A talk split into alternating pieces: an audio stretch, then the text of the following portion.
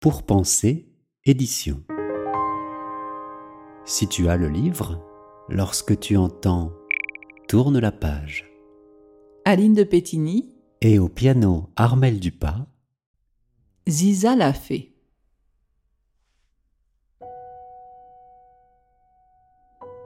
Il était une fois, il n'y a pas si longtemps que ça, une fée nommée Ziza. Elle vivait au milieu de ses amis, heureuse de pouvoir les aider de ses talents de fée. Un coup de baguette par-ci, un coup de baguette par-là. Ses amis pouvaient lui demander tout ce qu'ils voulaient. En un seul coup de baguette, elle transformait un chat en une rieuse mouette et les faisait voyager du pôle Nord à Tahiti. Avec sa baguette, la fée Ziza faisait vraiment des trucs. Très chouettes. Un beau matin, alors que le soleil brillait et que les oiseaux chantaient et que tout le monde était heureux, Ziza la fée s'aperçut avec horreur qu'elle ne trouvait plus sa baguette. Elle avait beau chercher partout, sous son lit, en haut de son armoire ou dans son frigo, sa baguette, sa chère baguette, avait disparu. Ça fait des heures que je la cherche, il n'y a vraiment rien à faire, je ne la trouve pas, se dit-elle au bord des larmes. Mais sans baguette, je ne suis plus une fée. Je ne suis rien, plus personne ne voudra de moi. Alors qu'elle se décourageait et commençait à pleurer, quelqu'un frappa à sa porte. Toc toc. Vite, vite, vite, Ziza essuya ses larmes et ouvrit la porte en souriant. C'était Albert, le lutin. Ziza, ma fée s'exclama-t-il. Demain, c'est ma fête. Il faut absolument que tu m'aides. Grâce à toi, d'un ou deux coups de baguette, ça va être génial. Tu pourras nous faire des serpentins, des confettis, des tas de gâteaux, des chouquettes royales. Et sans attendre la réponse, bon, faut que j'y aille prévenir tout le monde, hein, dit Albert le lutin en partant tout heureux. Oh non, ils comptent tous sur moi pour cette fête et je suis incapable de les aider. Comment faire? soupira Ziza en s'asseyant sur son lit. Je ne pourrai jamais tout préparer sans ma baguette, c'est impossible. À cet instant, elle entendit une petite voix chantonner. euh, Coucou la fée, coucou Ziza. Tu ne crois qu'en ta baguette et non en toi? Serais-tu moins importante qu'un bout de bois? Ziza réfléchit quelques minutes et murmura Hum, cette petite voix a raison, je peux bien me débrouiller sans ma baguette. Je, je vais commencer par préparer les gâteaux. Elle choisit avec soin son tablier de cuisine et elle sortit de ses placards tout ce dont elle avait besoin. La farine, les œufs, le sucre et bien sûr le chocolat. Oh, un gâteau au chocolat, c'est vraiment ce qu'il y a de mieux pour les gourmandes comme moi, se dit-elle tout en mélangeant les ingrédients. Une demi-heure après, le gâteau était cuit.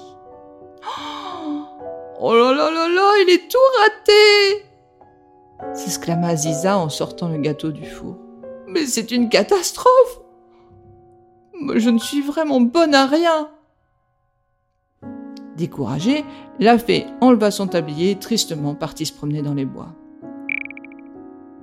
La nature était belle, mais c'est à peine si elle la voyait. Les oiseaux chantaient, mais c'est à peine si elle les entendait. Au bout de quelques minutes, passées à ronchonner, elle rencontra Anatole, l'araignée. Elle eut au fait de lui raconter toutes ses mésaventures. Anatole était plein de sagesse et savait toujours conseiller ses amis. Tu sais, la vie ne tient qu'à un fil, lui dit-il. Et point n'est besoin de perdre son temps à pleurer ou à se lamenter. La vie est bien trop belle pour en perdre, ne fût-ce que quelques miettes. Mieux vaut tisser sa vie un beau sourire aux lèvres et des rêves plein la tête, continua Anatole. Et puis tu sais, ce n'est pas une baguette qui fait la fée. Après tout, Anatole a peut-être raison, se dit Ziza en quittant l'araignée. À peine avait-elle fait trois pas qu'elle entendit quelques notes de musique.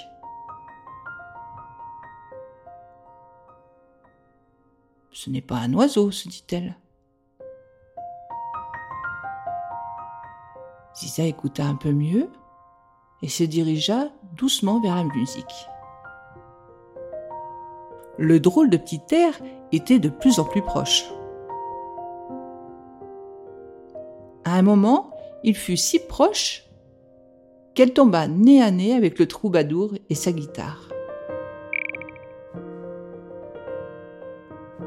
Le troubadour était un peu amoureux d'Isa, et pour la consoler, il lui chanta une chanson. Je suis le troubadour, le poète des bois, je suis le troubadour, je chante pour toi. Soudain, Ziza et le troubadour furent interrompus par un drôle de bruit. Un bruit venant du fond des bois. Ziza reconnut bien vite cette étrange musique. Son cœur se mit à battre euh, la chamade. C'était le tam-tam des corrigans de la forêt. Les corrigans étaient vieux, moches et très méchants. Tout le monde dans la forêt les craignait. Sans même réfléchir une seconde, Ziza tendit les mains vers les corrigans et murmura tout doucement. Abracadabra, corrigan vieux, moche et méchant, vaut bien fleur douce, belle et parfumée, abracadafleur. À peine eut-elle fini que les trois corrigans se transformèrent en trois magnifiques fleurs. Oh Ziza, tu as réussi? s'exclama le troubadour en lui tendant un beau bouquet de fleurs. Ziza, tu n'as plus besoin de baguette s'écria Anatole. Et Ziza, toute heureuse, comprit. Peu importe où se trouve ma baguette, elle n'en avait désormais plus besoin. Retrouvez cette histoire et bien d'autres sur pourpenser.fr.